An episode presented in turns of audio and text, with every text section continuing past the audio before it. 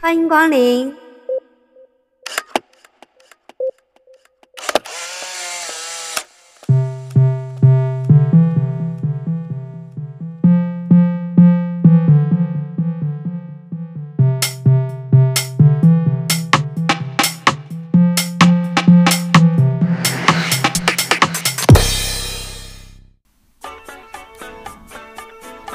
Hello，欢迎来到寻哲寻见，跟我们的朋友们。今天呢，我们邀请了一位著名呃呃环境学家，我们的好朋友呃苏阳杨妹妹，大家都叫她杨妹妹。杨妹妹你好。Hello，很高兴可以来到这里。然后首先更正一下，我不是环境专家，哦，对对，你这个全称是什么？呃，就是我们会做嗯生活方式和健康方面的研究，然后重点关注的是饮食。哦，生活方式跟健康对，是的的，研究，啊，重点的是在饮食。饮食，对吗？嗯但是你，那你你本来读的是什么？呃，其实我本来做读的是人类学，就人是类学。对，就是偏哦社科类的。嗯嗯，但是我工作以后就加入了这个公共卫生的研究团队，因为哦公共卫生是一个比较跨学科的领域，它会涉及嗯预防医学，还有营养学啊，还有嗯一些社科类的学科，所以我一直在里面工作了，现在第五年。嗯，那跟你本身读的这个人类学有嗯有什么关联？本来人类学出来是应该怎么样研究人类吗？呃，对，人类学本身也有很多的分支，就包括大家熟知的考古学啊，然后还有一些涉及基因里面的哦呃发展啊，还有那个是生物人类学，然后哦还有包括社会人类学，就是它的领域也比较广。那你的呢？嗯就是所以所以本来你是打算去考古的是吗？哦不是，是你是那个 Jones 是那个那个夺宝奇兵里面的那个，你你有看过这个电影吗？呃就是他特别喜欢去考古啊，然后找、嗯。找找过去的这些东西，所以你本来是打打算去考古。其实我本来研究的方向呃也属于属于我觉得不是考古吧，而是考察现代人的。嗯，现代人的生活方式，或者说是他们的行为模式，嗯。然后嗯也，然后正好我当时研究的课题也跟这些健康卫生有关，是对，所以你你应该是很懂人了。呃在学习吧，那你你以前在在哪里读啊？你好像也也去到呃呃外国去读了一会儿，是吧？啊、对嗯对，当时就是呃我我本来是上外的，然后哦呢就是中间有一个合作的项目，就去到了美国的哈佛大学，所以就是在那边的人类学进行了学习。OK，是是不是中国的哈尔滨佛教大学？是 美国的哈佛是吗？那你你你觉得这个这个呃，在国内呃，然后在国外两边的读书的这个感觉，你你觉得有有最大的不同是在哪里？我觉得很大的不同在于，可能国外更加的希望你可以去发现问题，然后自己探索问题，然后找到解决方案吧。嗯，那这是国外的优点，国内的优点呢？国内的优点，我觉得可能嗯，就是比如说在导师导师。呃，可能导师会帮你预备好课题，是呃，就给你很多的提醒，然后就当你脑子一片空白，或者你没有什么自己想做的时候，可能嗯国内的这些导师，嗯大多数啊，我遇到的很多可以给你他们正在做的课题，是是，对，但国外的很多就需要你自己去发现自己的兴趣，然后自己去探索。明白。所以有人带跟没有人带的这个关系会会比较比较多一点点，对吗？嗯其实国外也也是有人带，但是他嗯带的不是你的某个课题，他带的可能是方法论，就是嗯，就是说，就是他给你一些方向性的东西，然后让你自己去这个用尽一切资源把它解决掉。对，那可能是我们这一边呢，会更多的它已更经是更具体一些，嗯然后把具体的东西给到你这样。嗯呃，这也是很特别，因为、嗯那个我们的我们的姐妹 Kara 老师说，我们这个哦，你跟跟我讲一些更具体的事儿，更具体的事儿。那可能我们这个这个我我老师会跟他说，你们这个方向性的事情、概念性的事情，然后或许是这个这个我也要把这些东西更具体的给到同事们啊，这个这个这个朋友们、家人们，可能会比较好一点点哦，嗯，因为大家的这个方式不是很。对不同的思维方式吧。是，那你你你现在好像是在啊，这个要说单位吗？这一段哦，不能说的是吧？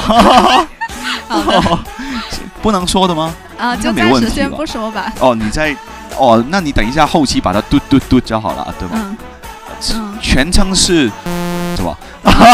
等一下，后面你就把它嘟嘟嘟嘟嘟对好。嗯哦，那它是属于也是属于一个比较呃比较权威官方的，比较权威。官方的机构。对那你现在就是主要负责呃，以前你是读人类学，现在是负责这一个呃环境公共卫生这一块的，对吧？嗯，对，我是一八年参加工作，然后工作以后就开始参与公共卫生方面的研究，然后就是我们那边的工作对象。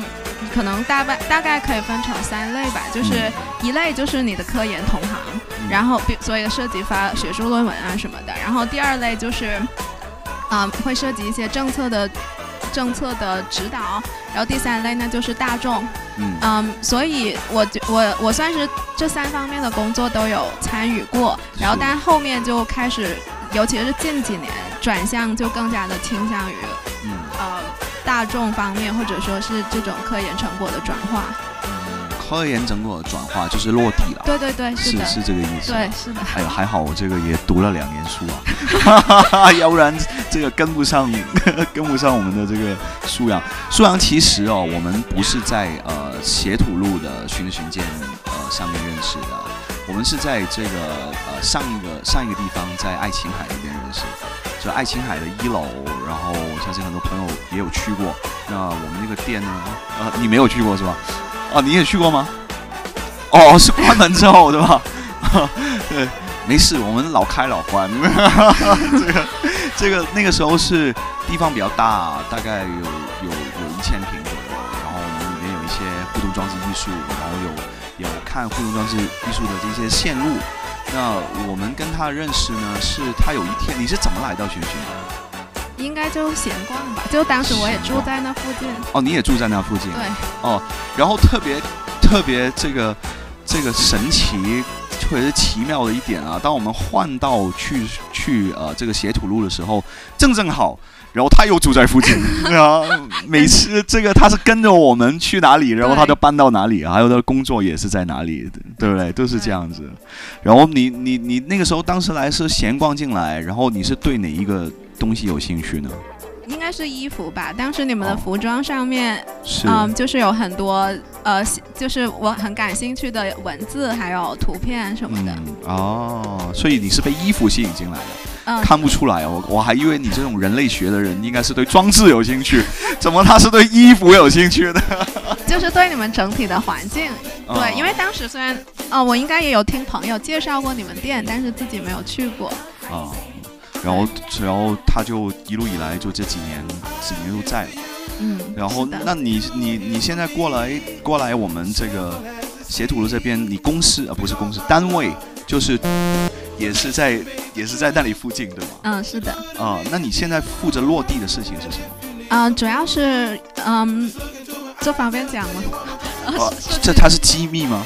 啊，就对，啊、你讲出来它就嘟嘟嘟嘟嘟掉就好了。OK，涉及就是哦嗯，更加关注，可能就是有更加具体的人群了吧，就可以理解为怎么样帮助嗯老年人在特定的这个场景下吃的更健康。所以是跟健康是有关系的。对，也跟饮食有关系。那那好，我们讲到是客这个健康的问题，到底你你你，我想从你的角度来看，什么才是叫着健康呢？嗯，健就是健康，它涉及很多个方面，包括你的生活方式嘛。那生活方式就涉及你的饮食、睡眠、运动，还有你的心情。然后我所以是生理加心理，但是健康的定义是什么？嗯，健康的定义就是你的你的细胞啊，你的这个嗯，你身体的怎么说这些机能啊，都在很正常的运转。嗯，对所以是在我们被在我们这个身体里面，它被已经定好了这些基因，然后让这些基因在运转的当中的时候，它是正常的去运转的，是这个意思对吗？对，是的，那那我们知道是说很多很多现在我们的呃呃基因问题啊，都是呃啊不是不是不是基因问题，我们的身体问题很多都是基因的问题。但是我好像好像听说他是从可以从后天那里去给他有一些逆转的，还是不可以逆转的这个事儿。其实后天的影响是很大的，就包括你就是作为一个正常人，就比如说基因一直都是正常的，但是你一直以一种很不好的生活方式，或者在一种很不好的环境里面生活，然后嗯这样子也会很有损健康。嗯，有损健康就是。呃，反正你违背了它原来所设定基因的这个正常的规律与逻辑的时候，就会造造成一些呃破坏，是吧？对，是这个意思，会导致你整体的这个身体的这个机能就会出现问题。嗯，是这个定义吧？嗯，对，是的。那你们是怎么样？就是在于你的这个范畴里面，你是怎么样去让人可以变得更健康一些些？嗯，怎么说呢？就是因为因为我们大部分。嗯，可能的关注重点是饮食和营养。是。然后呢，嗯，这个营养这个东西呢，就是怎么说呢？它是我们呃生命生活所需要的能，既是能量，也是一种需要的营养物质。就是你的细胞每天都在更新，然后它是需要外部的一些怎么说？营呃营养物质 还有它的能量来让这个机能运转起来。嗯，所以你的意思是说，它除了呃它这个它是维生素这个事情，它也是能量，它也是一种必须要的呃这种元素，是这个意思吧？嗯，对，是的。那有一些，但是它它整个组合到底它是需要什么？比如说它需要能量，我们常平常所说的它需要有热量，对吗？然后它也需要有这一个呃叫维生素。那其实维生素是什么？什么？是维生素是什么？嗯，就是那能量大家都知道嘛，就是卡路里嘛。那女生肯定是肯定是很很很知道卡路里是什么。所以你一天呃需要燃烧多少的这个？卡路里才能够让你的身体可以有正常的这个维持，是这样。但是我那维生素是什么？就是怎么说呢？就是在我们就在营养学里面有最基本的就是七大营养素嘛。就首先是三大宏量营养素：碳水化合物、蛋白质、脂肪。然后接下来是维生素、矿物质，还有膳食纤维、水。就这七大的营养素。然后就是其实你世界上的食物上百上千种，但是基本上你都可以把它们落地到这七种营养素里面。嗯。然后嗯。就是当我们讨论食物的时候，嗯，就刚才，呃，艾西卡也提到了那个能量，对吧？嗯。这个能量它是它是怎么说呢？它有一个能量的摄入和能量的支出，就你的呃能量消耗。嗯。然后这个消耗就是就是供我们人类，嗯。的怎么说？日常生活，它首先，比如说你的基础代谢率，嗯，那基础代谢率就是当你处于一个二十度到二十五度的这种最适宜的温度下面，你没有什么运动，然后但你是头脑清醒的，不是睡着的时候，你身体的机能还在运转，比如说你心脏还在跳动，你的血液在循环，然后这是你的基础代谢率。然后第二点就是人的运动，因为我们作为人。就是每天都有各种运动嘛，不论是轻度运动还是重度运动，这是一方面。然后还有包括你的食物吃进去，这也会有一个消化的能，所以大部分你摄入的能量是在这三方面被消耗掉。明白。对，所以所以就是能量和这个营养素是两个概念，但它是两个很重要的概念，因为我们吃的食物里面既有高密度的高密度能量的食物，就你你吃。都是这个体积或者这个量，但是它的能量非常大，那就是高密度能量。然后还有高营养密度的食物，比如说它也是这个体积、这个这个呃重量，但是它的营养非常的丰富，那这个就是高营养密度嘛。嗯。所以它涉及两个方面。嗯。对。嗯。所以这个是，反正人是离不开，离不开你需要有有这个摄入。外源性的这个能量才能让自己的这个身体的机能可以呃正常的维持下去，嗯，对吗？所以对，所以没有一个人是不需要的，对吗？就对，是的，就是就当我们比如说学习呃，比如说蛋白质的组成成分是氨基酸，嗯然后你学习里面就会涉及一个叫必需氨基酸，然后当你学脂肪的时候，里面会涉及必需脂肪酸。然后它为什么叫必需呢？就是其实很多时候我们人体是能合成一些物质的，但是这些必须就是说你必须要从食物里面摄取，所以它成为了必须。明白它，但是我想问一个问题啊，就是它一些必须的呃呃营养素，它是可以合成的，对吗？但是它也需要呃人体合成。呃呃，必须的，就是你必须要从外界获取。哦哦，必须要从外界获取的。对，但是如果我没有去获取这些必须获取的话，嗯嗯那人体是不能够合成的，对吗？对，或者它就缺乏了那个营养素。但是人体的这个合成的基础是什么？就是你也需要，你也需要有一些外源性的东西进来，你才能去合、呃、合成一些你人体必须要合成的这些的营养素嘛，应该是这样。嗯、怎么说呢？就是我刚才提到的必须，就是你必须要从外界 进来的。然后，然后里面有一些，比如说非必须的，或者是，嗯、这一类的，就属于人类可以合成的，或者，我明白，但是我我人类可以合成的这一些，嗯，我需要靠着要有什么什么样的摄取了这种必需性的东西，才能够去让你的人体可以去合成。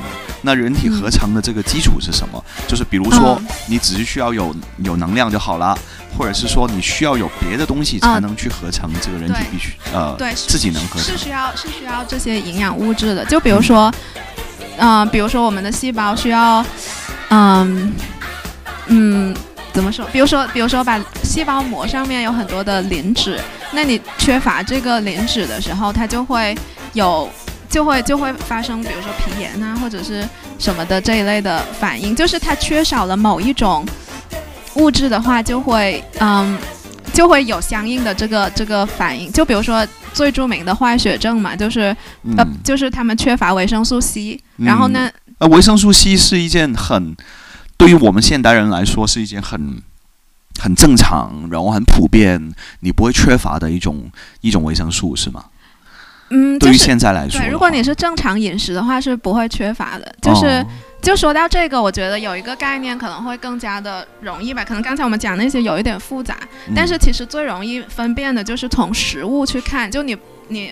不考虑这么多的营养素或者它背后的机理的时候，你可以把它看成食物，嗯。然后食物就是可能有上百上千种，但是其实它们只它们可以大致的分为两类，就是天然的啊，就一类是植物性食物，一类动物性食物，嗯。就是就所有的这都可以分成这两类。嗯。然后就是我很我很喜欢的一本书里面，嗯，就是有一句话，就是 就是就是嗯，主耶稣说的，他说嗯。他说我对你们说的话就是生命。嗯，然后其实他他说。就是就他说我对你们说的话就是生命，然后嗯但其实我们吃的这些食物里面也很神奇，因为嗯。当你观察植物性食物和动物性食物的时候，你会发嗯现它们也是生命。嗯就当你把嗯这些生命吃进去的时候，嗯。它就会给你供养你嗯里面所需要的这些营养物质。是对，所以很这个设计非常的奇妙。我们也是通过摄取生命来维持我们的生命。所以我们没有一个人是等于是靠着自己而活的了，嗯我们必须得摄入生命，对，我们才能去呃分享生命，嗯。是这个意思是吗？对吧？对，是的，而且就是就一说到这个，从食物角度来看这个问题，嗯很多就会清晰很多，因为就随着随着工业还有这些什么制药啊，或者说是医学的发展，嗯。很多这些里面的营养素，比如说维生素啊什么的，你都可以。呃，把它弄成什么胶囊或者是补充剂，嗯。然后包括一些呃植物化合物，比如说贝塔胡萝卜素啊这些的，嗯。都可以以这个嗯、膳食补充剂的形式存在嘛。嗯，然后，但是当你吃那些，比如说以这种方式摄摄取的时候，嗯。我不是说不好，但我是嗯。说你很有可能有过量的风险，然后会有中毒的呃那个嗯。情况。嗯。但是当你完全以食物来源的方式摄入的时候，你完全不用担心它的、哦，可能我这话有点绝对，就是点绝对，对，你是不需要担，就大大大多数情况下你是不需要担心它的过量情况的。是。就是因为我正好前段时间也做了个手术嘛，嗯然后呢，就是嗯。我我我另一个朋友，他的爸爸当时比我做了一个比我更重的手术，嗯然后呢，他给他他是一个也是搞营养的专家，然后他就给他爸爸打了很多的那种果蔬汁，那里面就富含了很多那些，比如说植物活性物质啊，还有各种的，嗯，呃维生素啊之类的物质。然后他就给他爸爸喝很多这样子的果蔬汁，然后其实看到了很好的恢复，嗯恢复的那个情况。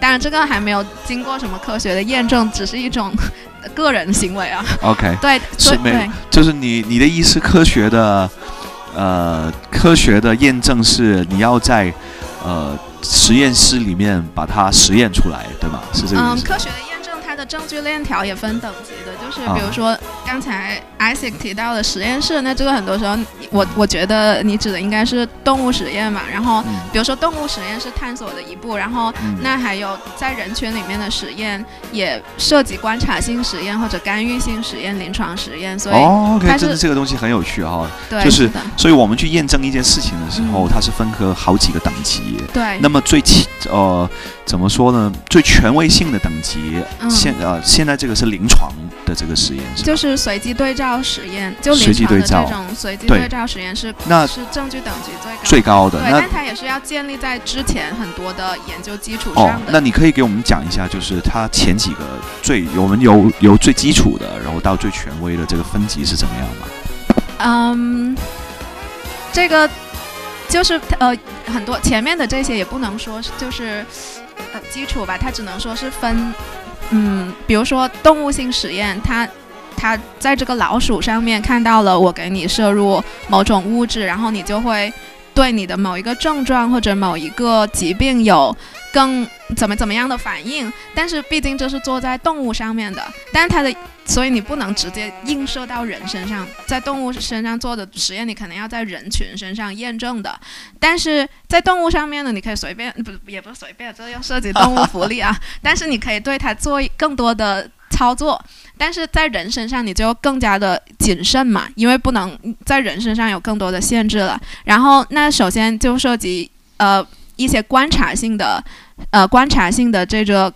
实验，呃，不不，观察性的研究，就比如说，嗯，在公共卫生里面很常见的，嗯，比如说病例对照啊，或者是嗯队列研究啊，嗯这一类的都属于观察性的。就比如说这个嗯队列研究，你可以理解为我就跟踪这一群人，嗯。嗯，我可能一直收集他们的一些指标，然后还有他们的生活习惯啊，他的饮食习惯，嗯。但是我是对他没有什么干预的，我就观察他这些年他的饮食习惯是怎么发展或者怎么怎么进行的，然后他的嗯身体结局又是怎么啊影响的。比如说这个人一直吃吃食物 A，然后他后来得了，然后然后后来就发现哦，人爱吃食物 A 的人就很容易得疾病 B，、就是嗯就是这样子的一种观察性。嗯，然后到了随机对照研究，就是我们说的这个验证等级，嗯、最最高的就是嗯。你招募这些人，然后呢，而且你是有对照组和干预组的，嗯。然后给他们这些你观察到或者说你假设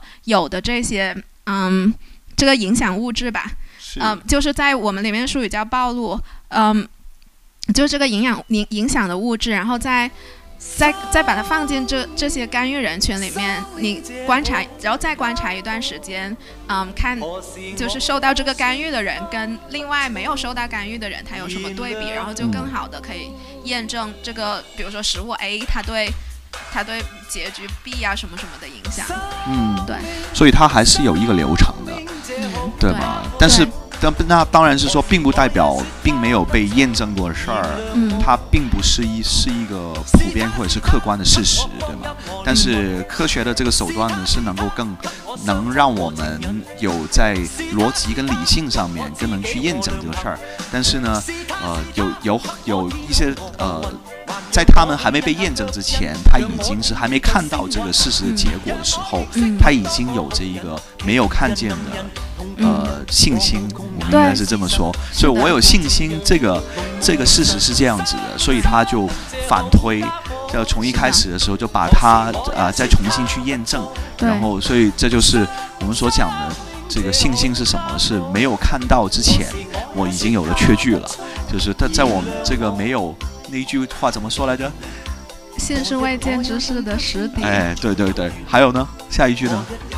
是所望之事的缺句。哎，这个这个是这个要背下来的版本了。好，让我们谢谢树阳，让我们休息一下啊，让我们听首歌。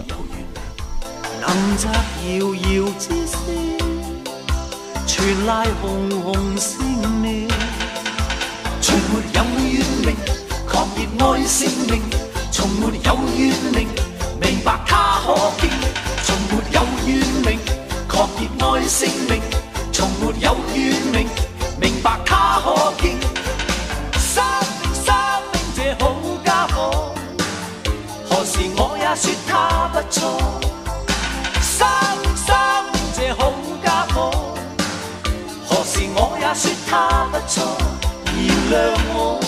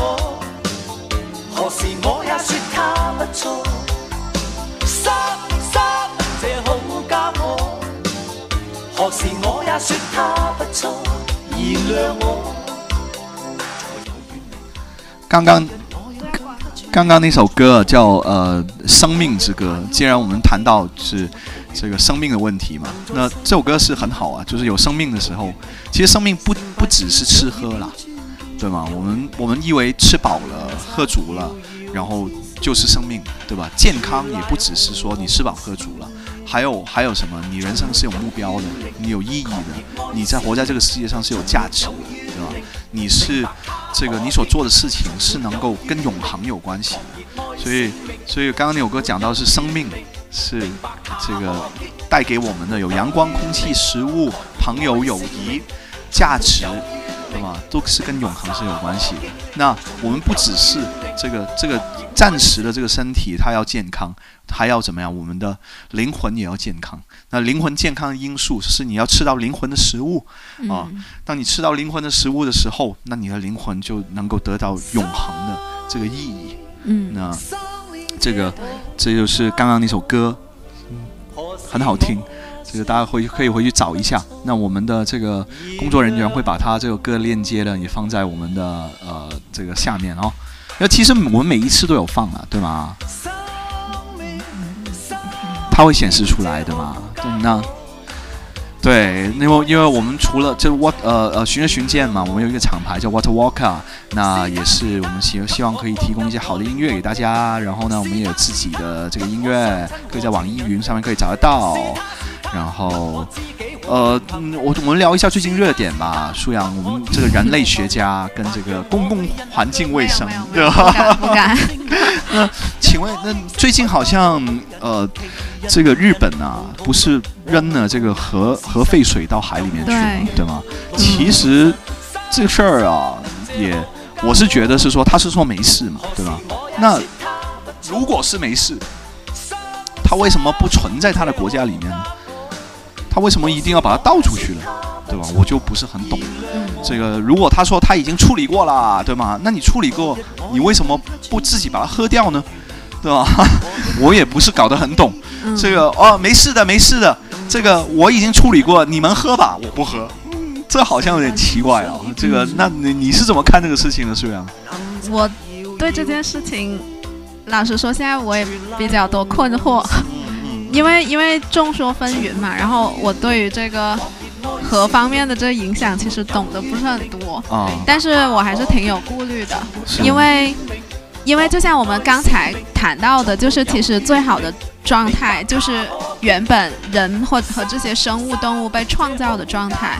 这也是为什么，比如说我们吃食物，天然的食物永远是最好的，就它肯定比加工过的食物好。那现在这个核废水一过来，那原本的正常的生对天然正常的生物都变异了，哦 那这个是另一个另一个呃很，严重的问题。对，哦是的，所以现在我也我也而且它的影响应该很大吧？因为就是人是不能没有水的，对，就是他吃他可以不吃，不吃不吃四十天他没事的，嗯，但是他不喝水的话呢，那就那就几天他应该就差不多了吧？对，三天。嗯那那好，现在不吃食物我们会感觉饿，但是我说 我说这个水啊，它它进到海水里面，那那所有的生物都是需要水的。对那等于是说，它所有的生物喝了这个水，这不只是鱼的问题，对它去到泥土当中的时候，它也会影响到其他要喝水的这一些的动物嘛，对吧？是的，那对那这个。这个是很大的问题。嗯，嗯，那嗯，现在现存的，你知道有什么方法可以解决这个事情吗？我无解。对，我觉得我对就是现在确实众说纷纭吧。我对于就是真实的情况，我觉得我把握的信息还不够，是因为因为他说的是这么一套，他给的数据是这么一套，是的，但是这个数据呢，他并没有去它的真实性啊，还有什么其他的影响，我觉得都还需要考证。还需要考证，就是对，呃，或许他说的是事实，或许他说的不是，嗯，但是呢，我只是想问，很很，如果这个水真的是没事，为什么你不留着，存在自己的地方自己喝？那你说没事的，你喝吧，我不喝，那这个好像就有点奇怪哈、嗯。那会引起这个连锁反应。然后在这件事情上也看到，其实我们就人，尤其是作为个体，其实能主宰或者能影响的范围非常的小。就是可能在平时生活中，我们都觉得自己很厉害啊，或者是我可以解决很多的问题，但其实就是即便面对一个这个排污水的这件事情，其实我们已经不知道该怎么做了。就是作为一个渺小的普通人来说，所以很有可能是饥荒就很快要到了，就是，但是我们我们国家哦很聪明的是，它已经存了很多的盐，他也这个之前不是说要去抢盐啊等等的，但事实上我们国家他说我们存的盐是够我们吃不知道四百年还是七百年，所以 所以大家不要恐慌，嗯，这没什么问题的，是可以的。那所以聪明的王啊，他会怎么样？他知道这个饥荒快要到的时候，他就预先在丰收的时候，他就会存粮。不是味道，是说存粮，不是说这个味道现在是味道未来饥荒的时候，所以是可以存粮的，这是没问题的。那我让我想起了一个这个呃犹太人呢，他们一个祖先叫做约瑟，他就是从小就经历了很多不公平的对待，这个他被人卖，被他兄弟给出卖，啊，这个这个被他这个主人给出卖，到最后被他帮助的人都出卖。我们想，我们想的是说，如果这一个人真的是那么蒙上天的祝福的话，他不应该被出卖啊，他不应该这个被卖啊，他不应该下到监里啊。但是恰恰是什么？恰恰是这个上天的这个智慧，因为他知道到那一天的时候，这个经过了训练，他能成为一个伟大的王，随后他就能够帮助到很多的人。所以，当亲爱的这个学员学员的朋友们，如果你现在正今天正在面对困难与挑战的时候，你不要以为是说上天，呃，我肯定是他不喜欢我，或者说我做的不好，不，不是，是因为每一件事情都在彼此的影响着，而这些影响是有一个源头的。这个源头影响的时候，是为了让你可以得到益处，而这个益处你不一定是暂时能够看得见，是你以后你能看得见，因为他要怎么样把更多的聪明、智慧、能力、谋略，还有一个这个胸怀全世界的心。现在日本就没有胸怀全世界，他就胸怀他自己的这个小家，但是他胸怀自己的小家，影响了其他的人，到最后。我听说啊，这个台风好像已经在形成了，然后形成之后呢，这个他不是把那个水嘛倒到海里面去吗？那个那个台风正正好是把那个水把它吹回去日本那边去，这也挺这个这个事情也是挺可爱的，啊。所以当你去心怀是全世界的时候，对吧？那那你就怎么样？你就能够去这个帮助了别人，你也救了自己。但是如果你只是顾你自己的话，那你这个自己也救不了。所以我们国家是这个从来不去侵略别人啊，这个但是是愿意去帮助别人，对吧？啊，所以也不发发动什么战争，对吧？所以还是希望其他人好，所以大家好才是怎么样？才是真的好。这是这是这也是我们所相信的。嗯，这个看吧，这个现在。让子弹飞一会儿，对，对，都不知道，对，但是，但是我们要知道的事情是说，这个我们生命是有限的，这个很可能就是这个会结束的，是啊，然后世界是不安定的，啊，不安稳的，那我们要思考是说，这个在这么不安稳啊，没有这个确定的世世界里面，我们有什么东西是我们心底里面确定的，是我们不管外界如何。我们还是有希望的，有盼望的，对吗？有有信心的。那如果你正在所相信的东西是不能够给你在失去一切之后还能够有信心的话，那你赶紧把它抛掉。但是如果你所相信的是你失去一切，嗯，你还是能够有信心的话，那才是值得你去相信的。是的，对。因为因为这世界上一切都有可能过去，就是甚至我们所赖以生存的这些环境啊，我们眼睛所看到的，它都对都是会朽坏的，所以我们需要那个不能朽坏的，不能朽坏的。所以这个不能朽坏的是以后这个马斯克是说，这个太阳再过一会儿它就结束了，对吧？宇宙再过一回它就结束了，对吧？那我们如何去找到？这个，这个那不会结束的。所以，什么是智慧？智慧是，呃，短期的、中期的、长期的，啊，还有永恒的。所以，你找我们，但是这个东西很矛盾啊，因为我们很多时候就会为到短中长期的这个智慧而去拒绝的永恒的智慧。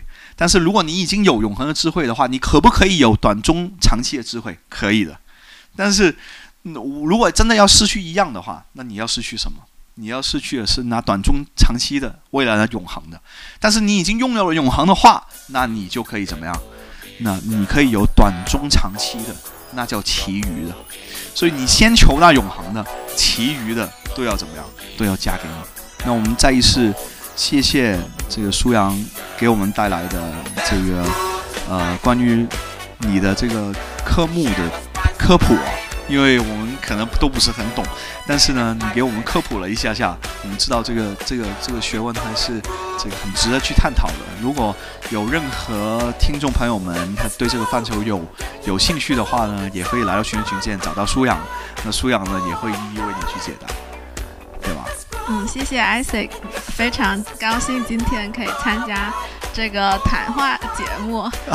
然后，对，其实我最还还想就是最后吧，就想说的就是，嗯，其实大自然它的规律还有它运行都是一个非常紧密和一个很有生命力的，呃，一个一个一个设计里面，就像我们生病了以后，你的身体的恢复其实靠的不是。其他任何东西，而是你身你身体里面的这些细胞，这些嗯呃功能，是他们在修复你的身体。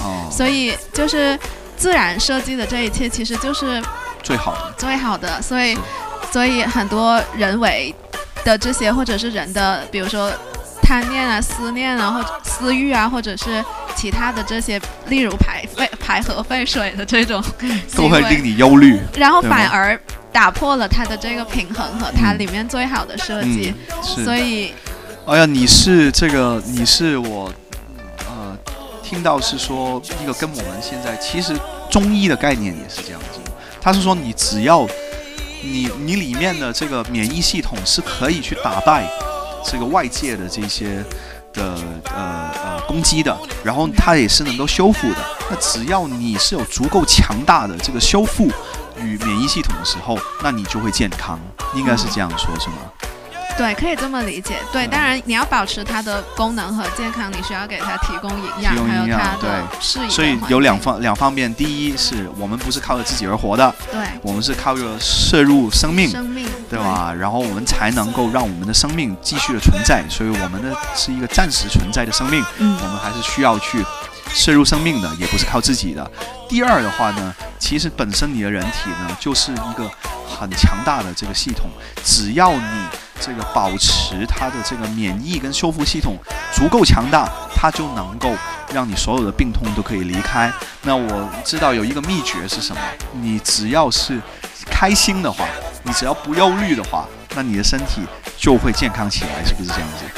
有一句话叫“开喜乐的心乃是良药”，对吧？它能够这个除除去你身体一切的不健康。那我们怎么可以这个喜乐？是当我不忧虑的时候，嗯，我就会这个可以喜乐起来。。所以当我们有盼望的，有盼望的。时候，嗯所以总结一句就是：你不要怕，你只要信，对吧？嗯，而那你在对于爱的信心里面，能够带给你喜乐。所以，让我们下期再见。再见。